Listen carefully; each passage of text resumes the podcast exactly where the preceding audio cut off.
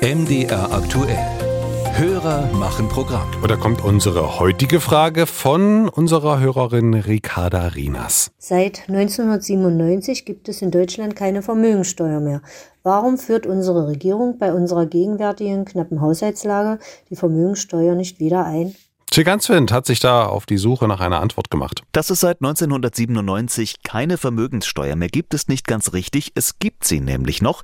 Sie wird nur eben nicht mehr erhoben. 1922 wurde sie eingeführt und hatte seitdem auch beträchtliche Beiträge in den Haushalt gespült. Etwa 0,5 Prozent des Bruttoinlandsproduktes habe die Steuer teilweise ausgemacht. Das wären heute etwa 20 Milliarden Euro, erklärt Stefan Bach, Steuerexperte beim Deutschen Institut für Wirtschaftsforschung DIW. Die Bemessungsgrundlagen der Vermögensteuer wurden dann aber sukzessive vernachlässigt. Insbesondere wurden die Immobilienwerte nicht mehr erneuert sodass dann 1995 das Bundesverfassungsgericht die Vermögensteuer als verfassungswidrig erklärte. Eine Neubewertung ist danach nicht mehr durchgeführt worden, sodass die Vermögensteuer seitdem nicht mehr erhoben wird. Warum sich die aktuelle Bundesregierung nicht daran versucht, ist schnell erklärt. Das ist leider ganz schlicht. Das sagt Katharina Beck, finanzpolitische Sprecherin der Grünen im Bundestag. Man könne das Geld gut gebrauchen, etwa um kleine und mittlere Einkommen zu entlasten. Aber es gibt einfach in dieser Koalition keine politische Mehrheit, so sehr wir auch dafür werben. Tim Klüssendorf, Finanzpolitiker der SPD im Bundestag, ergänzt. Wir haben zwei Fraktionen, die das in ihrem Wahlprogramm drinstehen hatten, die SPD und die Grünen. Ähm, aber alle anderen Fraktionen lehnen das momentan ab. Deswegen ist die einfache Antwort, es gibt keine politische Mehrheit dafür. Und zu diesen anderen Parteien zählt auch die FDP.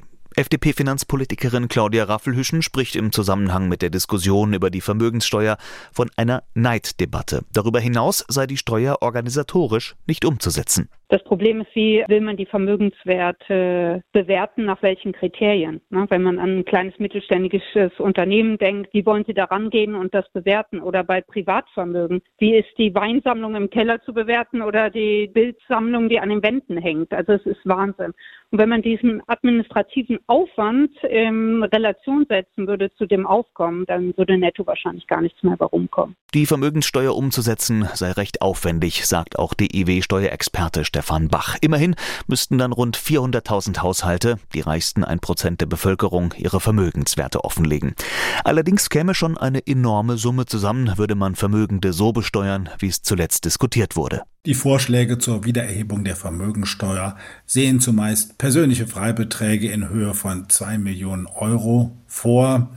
Das würde dann bedeuten, dass ungefähr die reichsten ein Prozent der Bevölkerung belastet würden.